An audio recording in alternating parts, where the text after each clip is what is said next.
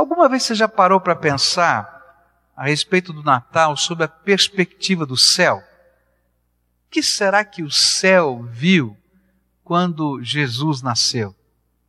O que será que o Deus Todo-Poderoso, o Pai bendito, assentado no seu trono de glória, ele que na sua trindade tinha se esvaziado para caber na forma humana, o que, que ele sentiu, o que, que ele viu, o que, que ele estava sonhando?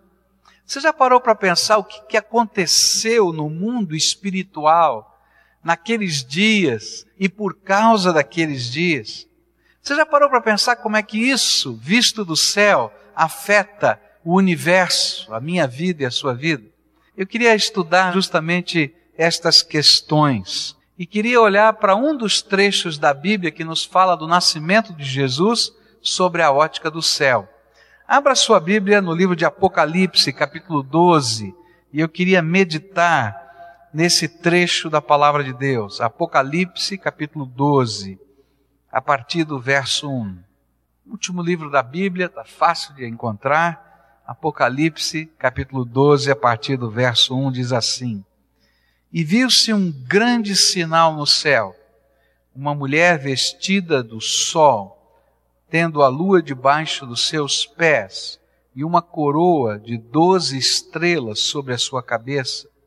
E estando grávida, gritava com as dores do parto, sofrendo tormentos para dar à luz. E viu-se também outro sinal no céu. Eis um grande dragão vermelho que tinha sete cabeças e dez chifres, e sobre as suas cabeças sete diademas. A sua cauda levava após si a terça parte das estrelas do céu e lançou-as sobre a terra. E o dragão parou diante da mulher que estava para dar a luz, para que, dando ela a luz, lhe devorasse o filho. E deu à luz um filho, um varão, que há de reger todas as nações com vara de ferro. E o seu filho foi arrebatado por Deus e para o seu trono.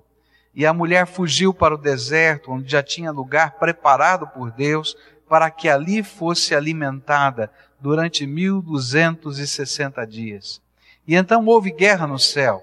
Miguel e os seus anjos batalhavam contra o dragão, e o dragão e os seus anjos batalhavam, mas não prevaleceram, nem mais o seu lugar se achou no céu e foi precipitado o grande dragão, a antiga serpente, que se chama o diabo e Satanás, que engana todo mundo, foi precipitado na terra, e os seus anjos foram precipitados com ele. E então ouviu uma grande voz no céu que dizia: Agora é chegada a salvação e o poder e o reino do nosso Deus e a autoridade do seu Cristo, porque já foi lançado fora o acusador de nossos irmãos, o qual diante do nosso Deus os acusava dia e noite. E eles o venceram pelo sangue do Cordeiro e pela palavra do seu testemunho, e não amaram as suas vidas até a morte. Pelo que alegrai-vos, ó céus, e vós que neles habitais, mas ai da terra e do mar, porque o diabo desceu a vós com grande ira, sabendo que pouco tempo lhe resta. Quando o dragão se viu precipitado na terra, perseguiu a mulher que dera à luz o filho varão, e foram dadas à mulher as duas asas da grande águia, para que voasse para o deserto, ao seu lugar, onde é sustentada por um tempo e tempos e metade de um tempo, fora da vista da serpente, e a serpente lançou da sua boca atrás da mulher água como um rio, para fazer que ela fosse arrebatada pela corrente.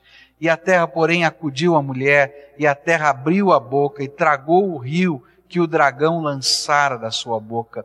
E o dragão irou-se contra a mulher e foi fazer guerra aos demais filhos dela, os que guardam os mandamentos de Deus e mantêm o testemunho de Jesus.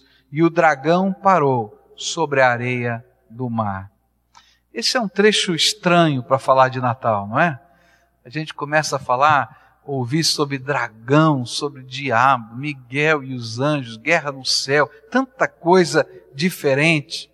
Mas é que nesse trecho, envolto no simbolismo que é característico de toda a literatura apocalíptica, nós encontramos a realidade espiritual que foi vista a partir do céu porque Jesus nasceu. Ela vem descrita na forma de um drama. E a gente pode perceber esse drama acontecendo nessa visão. É interessante a gente entender por que, que a literatura apocalíptica é desse jeito. Há coisas que Deus queria ensinar e que seria muito difícil para o homem entender, especialmente aquelas revelações de Deus que têm a ver com o futuro, aquelas revelações de Deus que têm a ver com a dimensão celeste. Como é que o homem poderia entender as coisas que ele nunca viu, que ele nunca ouviu? Seria impossível Deus dar um ditado, porque se ele ditasse apenas, as palavras que ele diria e o significado das coisas que ele teria que explicar não teriam sentido para quem está olhando, percebendo ou ouvindo a voz do ditado. Então Deus, toda vez que tem que revelar alguma coisa que é tão estranha para nós, ele usa visões. E João recebeu uma visão. E o capítulo 12 é uma visão. E nessa visão Deus permite que o profeta de Deus, o apóstolo de Deus, veja três cenas. E nessas três cenas, a história do que Jesus veio fazer, através do seu nascimento, estão ali retratadas. E eu queria olhar para cada uma dessas cenas e tentar aprender o que significou, olhando do céu para a terra, o nascimento de Jesus. A primeira cena que aparece, vem nos versículos de 1 a 6 onde um grande conflito é retratado. Diz assim a Bíblia: E viu-se um grande sinal no céu, uma mulher vestida do sol, tendo a lua debaixo dos seus pés e uma coroa de doze estrelas sobre a sua cabeça. E estando grávida, gritava com as dores do parto, sofrendo tormentos para dar à luz. E viu-se também outro sinal no céu eis um grande dragão vermelho que tinha sete cabeças, dez chifres, e sobre as suas cabeças sete diademas. E a sua cauda levava após si a terça parte das estrelas do céu, e lançou-as sobre a terra. E o dragão parou diante da mulher que estava para dar a luz, para que, dando ela a luz, lhe devorasse o filho. Essa é a primeira cena, vai até o verso 6. O Natal visto do céu tem a conotação de um grande conflito, caracterizado pelos personagens desse drama. Primeiro a gente tem uma mulher, e é interessante que essa mulher, nesta cena, ela aparece como um sinal de Deus, como uma maravilha de Deus, algo que Deus está fazendo didaticamente na história. E ela representa, aqui nesse texto, o povo de Deus ao longo da história.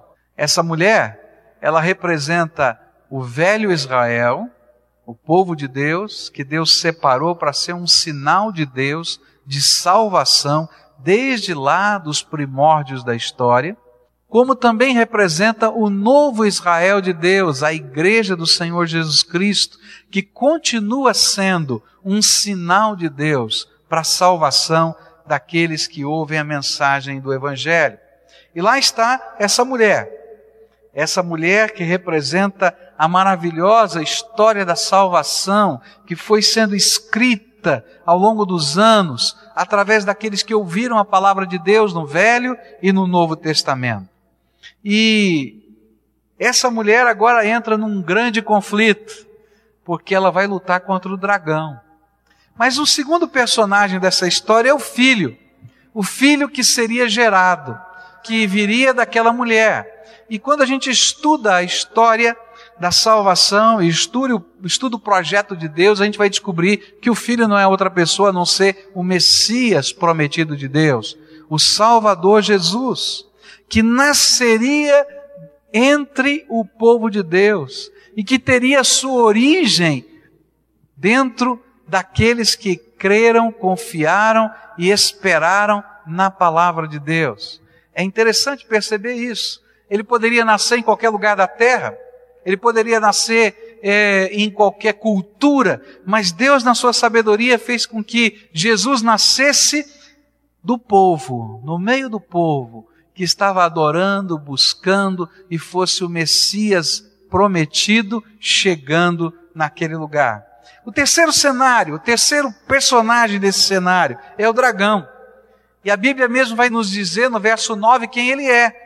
O verso 9 diz que ele é a antiga serpente, Satanás, o diabo, o acusador e opositor do povo de Deus ao longo de toda a história.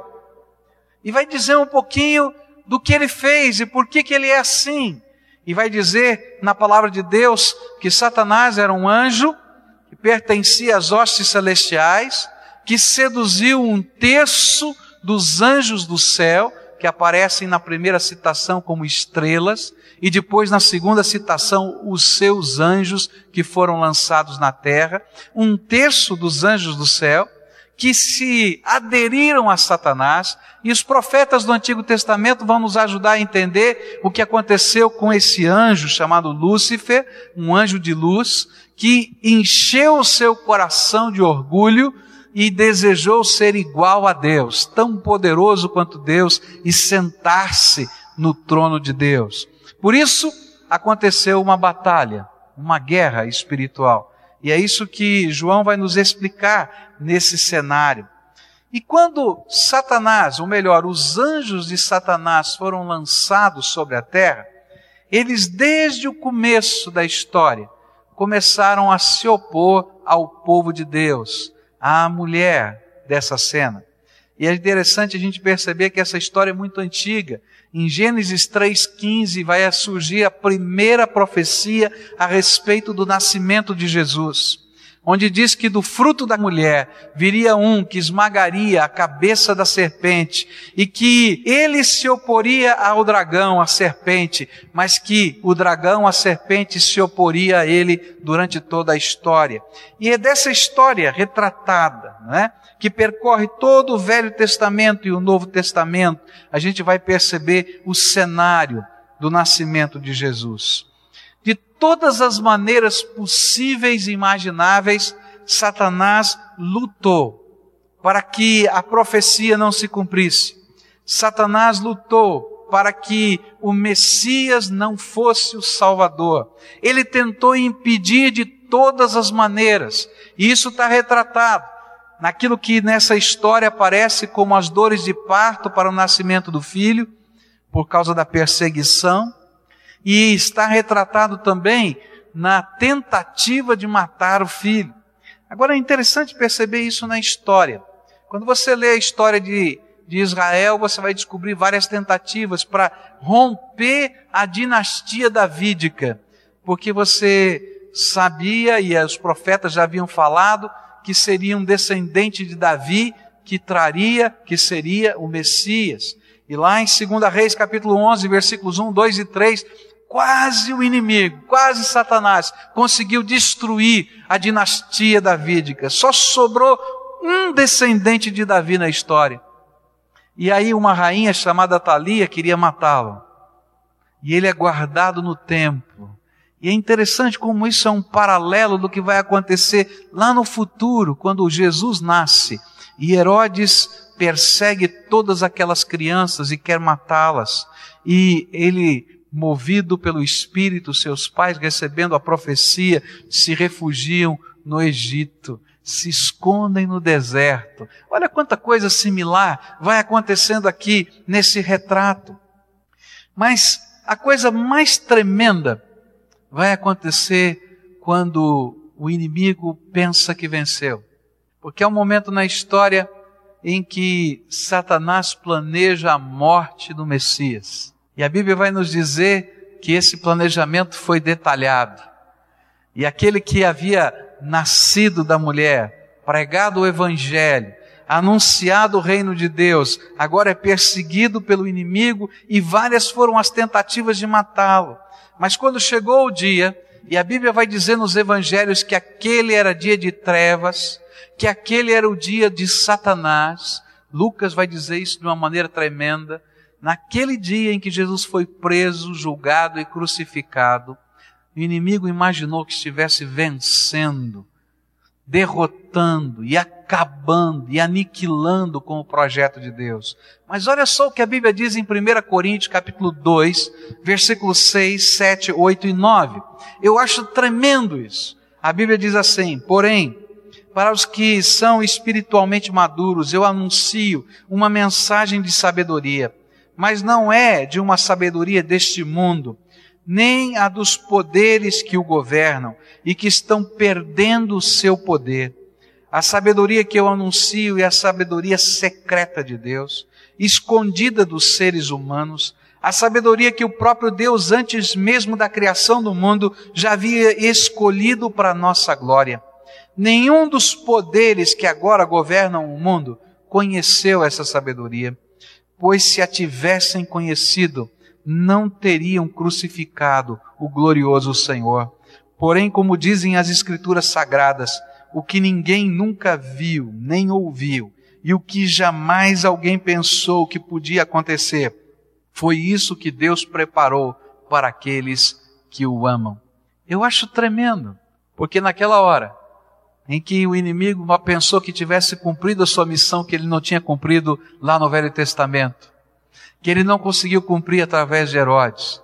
E quando ele viu Jesus pregado na cruz, e quando ele desceu ao Hades, como nós temos aprendido, ele pensou: agora, agora eu sou vencedor. E aí do céu ecoou aquilo que o apóstolo Paulo vai falar, que é o mistério de Deus que o Evangelho é um mistério guardado pelos séculos dos séculos. Deus tinha um plano para a nossa salvação que não era detalhado. E como é que Ele iria salvar o pecador? Como é que Ele iria salvar eu e você cheios de defeitos? Como é que Ele poderia santificar alguém a ponto desse alguém poder viver a eternidade com Ele, se nós que somos pecadores não podemos ter comunhão com Ele? Isso ninguém sabia. E quando Jesus morreu na cruz, Deus, na sua misericórdia, usou o próprio maligno contra ele mesmo. E que Deus tremendo nós temos, não é? E ele não podia imaginar que esse era o plano de Deus. E de repente Jesus ressuscita dentre os mortos. E essa é a vitória tremenda. Que coisa linda é a gente olhar o que o céu estava vendo quando Jesus nasceu. Essa é a grande história que está por detrás do Natal. O que nós estamos comemorando é a possibilidade de uma vitória inusitada. Nós comemoramos o plano de Deus para nossa salvação. Comemoramos a libertação que só pode vir através de Jesus. Comemoramos uma sabedoria de Deus que é capaz de confundir os anjos, que é capaz de confundir os demônios e que coloca a sabedoria do homem numa condição de completa pobreza e idiotice. Nós comemoramos a obra de Deus em Cristo, o seu nascimento, morte, descida ao Hades, ressurreição e ascensão. Este é o sentido do Natal.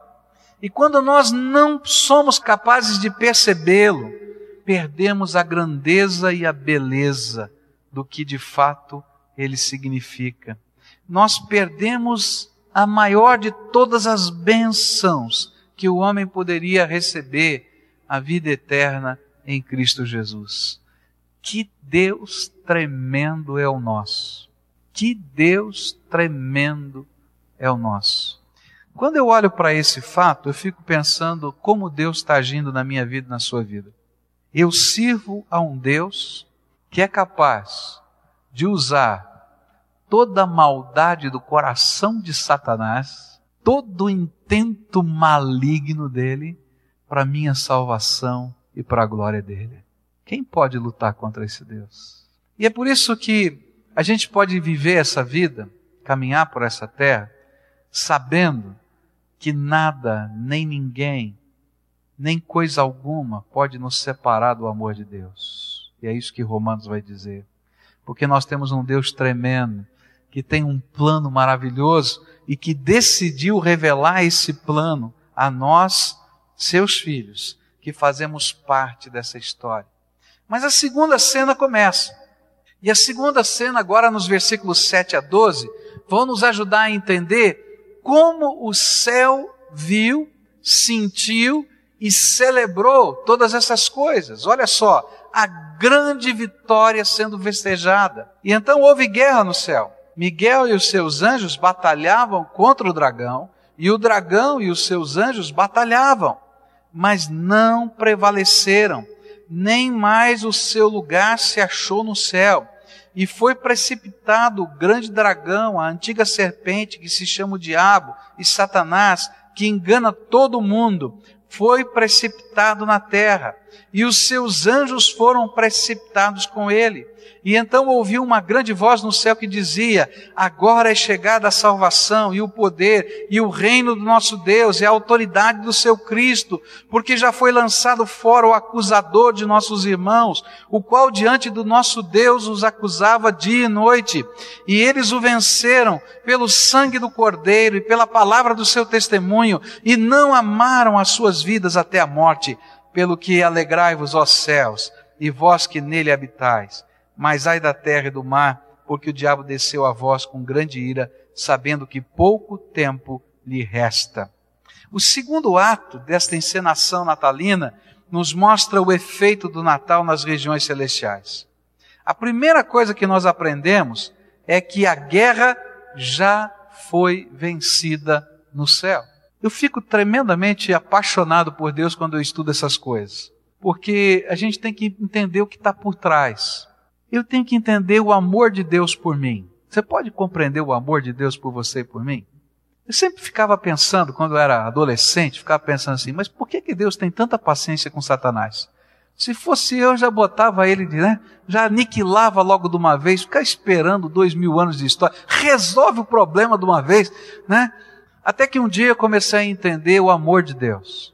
Porque no dia em que Deus julgasse Satanás, por causa da sua equidade, da sua justiça, ele teria que julgar toda a humanidade e toda a criação. E aí o meu Deus, porque queria me salvar, salvar todos aqueles que invocam o seu nome, teve que aguentar Satanás. E gente, esse é um negócio tão sério, tão sério, porque até a morte e ressurreição de Jesus, Deus tinha que aguentar Satanás passeando no céu dele. Você pode entender isso? Que a Bíblia diz que onde é que estava Satanás? Estava lá no céu, junto com aquele um terço dos anjos. Quando a gente lê o livro de Jó, não é? Capítulo 1, o que é que diz a Bíblia? Que Satanás estava vindo de perambular pela terra, não é isso? E ele se apresenta junto com os filhos de Deus, no meio dos anjos de Deus, e ele vai lá só para tripudiar. E ele é o que? O acusador dos filhos de Deus, mostrando todos os defeitos, todos os pecados. Porque na medida em que ele está fazendo isso, ele está segurando Deus do seu juízo contra ele mesmo. E nessa segunda cena, então, aparece uma coisa tremenda. Porque Jesus veio a esse mundo, porque ele nasceu, porque ele morreu, porque ele ressuscitou, Deus diz: agora chega, agora chega. Deus ainda não decretou o juízo final. Vai aparecer no Apocalipse capítulo 20. Mas Deus, através do seu secto celestial, representado no, pelo comandante dos exércitos celestiais, que é Miguel, diz: agora chega, agora chega. E aí Satanás é expulso das regiões celestes, juntamente com todos os seus anjos, que nós chamamos de demônios e eles são lançados sobre a terra. Porque Jesus venceu Satanás e o seu secto lá na cruz do Calvário, e toda a autoridade que ele tinha nas regiões celestes foi sacada da mão dele e foi colocado nas mãos do nosso redentor amado. E ele ainda está aguardando. Deus poderia decretar o juízo naquele dia, mas ele ainda está aguardando por minha causa e por sua causa. E aí então, nesta cena, a palavra de Deus nos fala como o inimigo foi vencido. E é tremendo o que está aqui dito. Ele vai dizer que ele foi vencido por causa do sangue do Cordeiro, vertido na cruz do Calvário. Mas tem duas outras coisas que se somam ao sangue do Cordeiro aqui nesse texto. E aí me ajudam a entender como eu faço parte dessa obra, e é isso que o Natal está me dizendo que eu faço parte de uma obra, de um plano tremendo, eterno, poderoso do Deus vivo. E ele diz que Satanás está sendo derrotado aqui na terra também, como ele foi no céu, por causa do sangue do Cordeiro, por causa do testemunho daqueles que creem no nome de Jesus e por causa da fidelidade deles até a morte. Ser fiel até a morte dar-te-ei a coroa da vida. Você já pensou que coisa tremenda? Deus me diz assim: vem cá, meu filho, entra comigo nessa guerra. E é por isso que o apóstolo Paulo vai dizer que nós que estamos aqui e ainda não chegou o nosso tempo de chegar no céu, eu quero dizer para você que o apóstolo Paulo diz que a nossa luta não é contra a carne nem contra o sangue, mas contra o quê? Principados, potestades. E é isso que esse texto está dizendo. Ele diz: céu, se alegre, mas cuidado, terra, porque o inimigo está aqui. O inimigo está aqui e está fazendo guerra contra a mulher. Não é isso que está aqui nos versículos 7 a 12? A vitória do céu fez com que Satanás fosse expulso das regiões celestes e ele está aqui.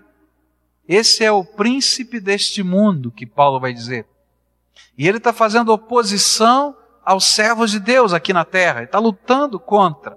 Mas aí vem duas coisas tremendas aqui, que daqui a pouquinho eu vou falar, não é? Sobre a grande provisão de Deus. Mas que coisa tremenda, porque agora o Senhor é aquele que reina no céu, na terra, debaixo da terra, e um dia todo o joelho vai se dobrar e toda língua vai confessar que Jesus Cristo é o Senhor.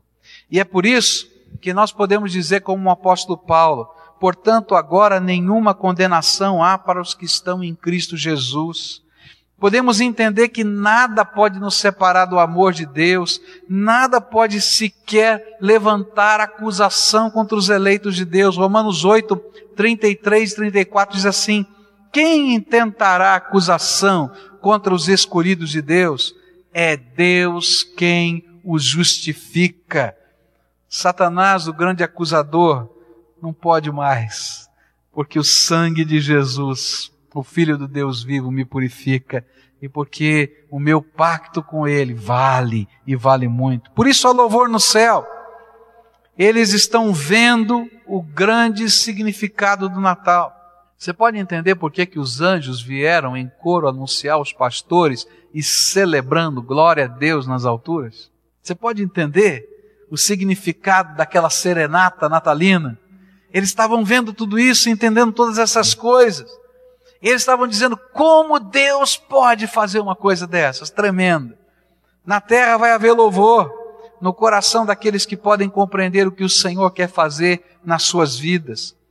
Mas haverá também temor, lágrimas e sofrimento para aqueles que não podem perceber o verdadeiro sentido do Natal. E aí a gente vai para a terceira e última cena desta visão sobre o Natal, sobre o nascimento de Jesus e a obra da salvação dos versículos 12 a 17, a gente vai encontrar a profecia de uma grande provisão em meio à perseguição. A visão do céu continua e ela nos alerta que Satanás está aqui na terra e que ele se voltou para batalhar contra o povo de Deus. Como ele não pode mais batalhar contra Deus, ele está lutando contra o povo de Deus, contra nós, com maior intensidade pois ele sabe que os seus dias estão contados, diz a Bíblia, e que a vitória ocorrida no céu terá os seus desdobramentos eternos na volta de Jesus. E ele sabe que a derrota que teve nos céus tomará as dimensões descritas lá no capítulo 20 do livro de Apocalipse, onde ele vai ser lançado eternamente no lago de fogo e enxofre, junto com os seus anjos e junto com todos os homens e mulheres da terra que não quiseram receber a bênção da salvação. Aí a gente tem que parar para pensar um pouquinho. Algumas pessoas que não creem no inferno, algumas pessoas que não creem no juízo eterno de Deus. Agora para para pensar. Se Deus aguentou com toda a paciência milhares de anos no nosso tempo, Satanás caminhando pelo seu céu, com toda a arrogância, só por amor a mim é você. Para abrir uma porta única de salvação, Jesus Cristo. Se Deus o expulsou através dos seus anjos das regiões celestes e o lançou na terra, para ainda nos dar mais um tempo para nós, para nós, de salvação. Quando chegar o dia do juízo, e quando chegar o dia em que ele tem que julgar não somente, não somente Satanás e os seus anjos, mas ele tem que julgar toda a criação. E quando ele for dar o destino eterno para toda a criação, você acha que ele não vai julgar os homens? Eu sei que vai ser dolorido para o coração de Deus ver a minha perdição, a sua perdição, ou de quem quer que seja, porque a vontade de Deus é salvação, diz a Bíblia. Mas, meus queridos, Deus já deu toda a oportunidade do universo. E aqueles que irão para o inferno, irão por causa da dureza do seu próprio coração. Porque amaram mais as trevas do que a luz do seu filho Jesus. Você pode entender isso? Mas e nós que estamos andando aqui? A Bíblia diz que nós não estamos sozinhos. Satanás foi lançado aqui na terra, é verdade. Mas nesse momento que nós estamos lutando contra a ira satânica, nós não estamos sozinhos. Nessa cena diz que aquela mulher foi protegida, porque Deus não somente deu um lugar de proteção, mas deu a ela as asas da grande águia, não é? Quando a gente olha para o Velho Testamento, essa é uma figura de libertação por intervenção divina, poderosa. Você vai encontrar isso lá no Egito, você vai encontrar isso no cativeiro babilônico, essa figura sendo retratada pelos profetas. Mas Jesus vai nos ajudar a entender o que significa isso quando ele diz lá em João 14, versos 16, 17 e 18: E eu rogarei ao Pai e ele vos dará outro ajudador para que fique convosco para sempre, a saber o Espírito da Verdade, o qual o mundo não pode receber, porque não o vê nem o conhece. Mas vós o conheceis, porque ele habita convosco e estará em vós. Não vos deixarei órfãos, voltarei para vós. Sabe, queridos, o que nos protege é a presença do Espírito Santo dentro do nosso coração. Ele é o selo sobre a nossa vida. A palavra de Deus diz que, que o maligno não pode nos tocar, porque nós temos o selo daquele que já o venceu e o derrotou. E é por isso que você pode até, na autoridade do nome de Jesus, repreender Satanás. E se você não acredita, eu quero dizer que é verdade, existem pessoas que são endemoniadas. E é interessante a gente perceber que a gente de carne e osso, cheio de defeito, pecador, chega para um demônio daquele em nome de Jesus e diz: sai, em nome de Jesus. Ele tem que sair. E não é porque você tem uma palavra bonita ou porque você é muito poderoso, é porque o sangue de Jesus, o Filho do Deus vivo, é poderoso e já venceu. E a vitória é dele. E a gente não está sozinho, porque na hora que a gente está falando essas coisas ou vivendo a nossa vida, é o Espírito Santo do Deus vivo quem nos acompanha, quem nos guarda, quem nos ensina, quem faz com que a palavra tenha sentido na nossa vida e na nossa história. Nós não estamos sozinhos. E é interessante que, quando ele vê que não pode alcançar, ele tenta através de uma inundação. E a próxima figura é que vem da boca de Satanás uma inundação que tenta envolver e sufocar a vida desses homens. O maligno não pode nos tocar. Tá, nós estamos guardados pelo selo de Deus. E essa figura da inundação é interpretada por vários autores de maneiras diferentes. Todas essas coisas que eu vou falar são inferências. Ninguém tem certeza exatamente do que seja, mas essas coisas têm sentido. Alguns dizem que essa inundação é o sistema de valores deste mundo onde de alguma maneira ele não pode nos tocar, mas ele tenta nos consumir. A semelhança do que Balaão fez quando ele foi contratado no Velho Testamento, vocês lembram disso? Para lançar uma maldição sobre o povo de Deus. E ele disse: Olha, não pega, maldição contra esse povo não pega, porque Deus está lá com eles. Mas ele diz assim: Olha, introduza o adultério, introduza a idolatria no meio desse povo, e o Deus deles terá de julgá-los.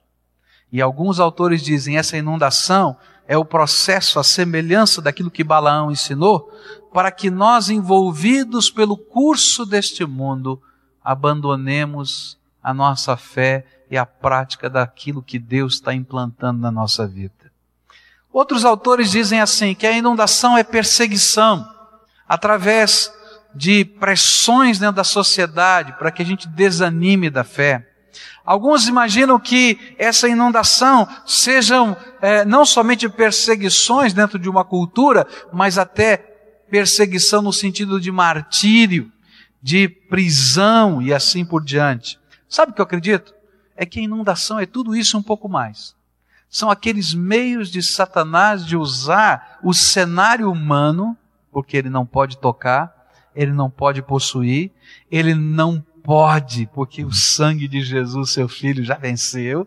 Então ele usa os esquemas e estratagemas de sedução como um leão tentando nos tragar, sempre em volta, mas nunca junto, porque nós fomos guardados no sangue de Jesus. E aí fica uma lição para a minha vida e para a sua vida. E a lição é: tem que andar com Jesus bem de perto. Não dá para andar com Jesus de longe, não. Senão você já perdeu a batalha de hoje, aquela que já foi vencida por Jesus lá no céu. Mas há uma coisa tremenda, uma coisa tremenda nesse texto. Mesmo que a inundação venha, quer seja na forma de filosofias que são caracterizadas como curso deste mundo, quer venha é, na forma de perseguição, até martírio, não somente as maravilhas do Senhor acontecerão para nos livrar porque a palavra de Deus diz que a terra se abre para tragar aquilo que Satanás está lançando. Como também sabemos que somos vencedores, pois não importa qual a batalha, e não importa se aos olhos das pessoas pareçamos ou não derrotados, a guerra já foi ganha e o céu já pertence àqueles que vivem a sua fé em Jesus. E não somente julgaremos as nações, como diz a Bíblia, mas veremos com os nossos olhos o nosso Senhor destruir o dragão com a espada da sua boca e lançá-lo no lago de fogo eterno. E essa é a verdadeira vitória. O Natal, visto do céu, é uma grande batalha. O Natal, visto do céu, é uma grande vitória. O Natal, visto do céu, é um grande suprimento de Deus a nosso favor. É tremendo a gente olhar o Natal sobre essa ótica. O Deus Todo-Poderoso mexendo com todo o universo. Eu não sei se você sabia dessas coisas. Mas o mais importante não é conhecer aquilo que a Bíblia fala, é ser parte dessa história. E a gente só pode fazer parte dessa história se Jesus fizer a vitória dele, o reino dele, dentro do nosso coração. Lucas vai colocar essas coisas numa palavra tremenda. Ele vai dizer a cada um de nós que Deus decidiu dar de presente o seu reino, o seu reino eterno para mim e para você. Ele é digno de todo louvor, de toda honra e de toda glória. Queria orar agradecendo a Deus por aquilo que Ele fez por mim, pela minha vida. Agradecer porque eu estou aqui na terra. Existem lutas, aflições, problemas, dificuldades. A minha batalha não é contra a carne nem contra o sangue, mas eu estou com aquele que já venceu. E eu não estou sozinho. Aquele que já venceu colocou o seu Espírito Santo morando dentro do meu coração e fez da minha alma o seu templo. E eu posso andar por essa terra tendo problemas. Eu não quero dizer para você que por causa disso nós não temos problemas. São muitos os problemas. Mas que bom é que quando vem a tempestade e quando vem a luta, a nossa casa está firmada na rocha eterna da salvação que é Jesus. E aí pode vir a tempestade, a mesma que vem para o vizinho, mas essa casa vai permanecer por toda a eternidade. Porque Jesus, Jesus do Natal, é o meu Senhor, o meu Salvador, o meu Redentor amado. Hoje, nas demandas desta vida, nas demandas cósmicas que eu não sei, e por toda a eternidade. Jesus é o Senhor e Salvador da tua vida. A segunda pergunta que eu tenho para você é: cuidado com a inundação. Porque, como Satanás não pode tocar naqueles que são selados pelo Espírito, ele lança uma inundação de valores errados, de perseguições para fazer a gente desanimar da fé. E alguns de nós temos caído na cilada de Satanás. E abrimos mão daquele que é a graça, que é poder e que é vitória, e trocamos por coisas que não têm sentido. O profeta Jeremias diz que o povo de Deus é um povo esquisito que às vezes troca um manancial de água viva, de água corrente, aquela bica de água mineral, por um barreiro, por uma cisterna rota que não é capaz de segurar as águas. E sabe, queridos, às vezes isso acontece porque os nossos valores têm sido envolvidos pela inundação de Satanás nesse mundo. E eu queria convidar você hoje, em primeiro lugar, a render louvor àquele que é Senhor no céu, na terra, debaixo da terra, porque Deus colocou todo o poder, toda a honra, toda a glória, todo o domínio do universo nas mãos de Jesus, o meu Salvador. E dizer aquilo que no passado a igreja dizia: Maranata, vem Senhor Jesus. Sabe o que é isso? É Jesus, nós estamos aguardando aquele dia em que toda a terra e todo o céu vai ver a tua glória e que esse juízo eterno vai acontecer. Mas eu queria também convidar você a orar, dizendo: Jesus, me perdoe, porque em alguns momentos eu tenho trocado a água viva da salvação por coisas que não têm sentido e não têm valor. Diante dessa dimensão tremenda da tua glória, que significa isso? Que significa um sapato, que significa uma camisa, o que significa a correria de um dia. Eu tenho que olhar para as coisas que são eternas e que duram para sempre. Pai querido, muito obrigado por esse plano tremendo. Ele é um plano muito maior do que a nossa capacidade de compreendê-lo. Mas, apesar dele ser tão grande assim, obrigado porque alguns vislumbres da tua grandeza nós podemos entender. Bendito seja o nome do nosso Redentor amado. Ah, Jesus, nós te glorificamos pela tua vitória. Nós te glorificamos porque todo poder no céu e na terra te pertencem. Nós te glorificamos porque tu és o Santo do Deus vivo, mas tu és aquele que se fez carne e pecado por nós.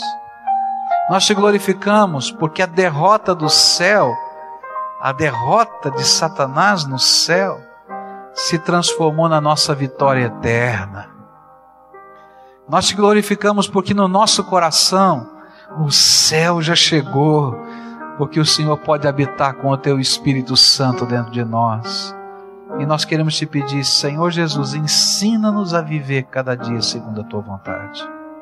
E quero te pedir mais, que as inundações que o inimigo lança sobre nós sejam discernidas por nós, para que não somente, Pai, possamos percebê-las como batalha espiritual, mas para que usemos as armas da vitória, o sangue de Jesus, o testemunho da nossa fé e a nossa fidelidade até a morte. E que o Natal que celebramos tenha um sentido eterno na minha vida e na vida dos meus irmãos aqui. Graça, misericórdia e paz derrama sobre os teus filhos. É aquilo que oramos. Em nome de Jesus. Amém.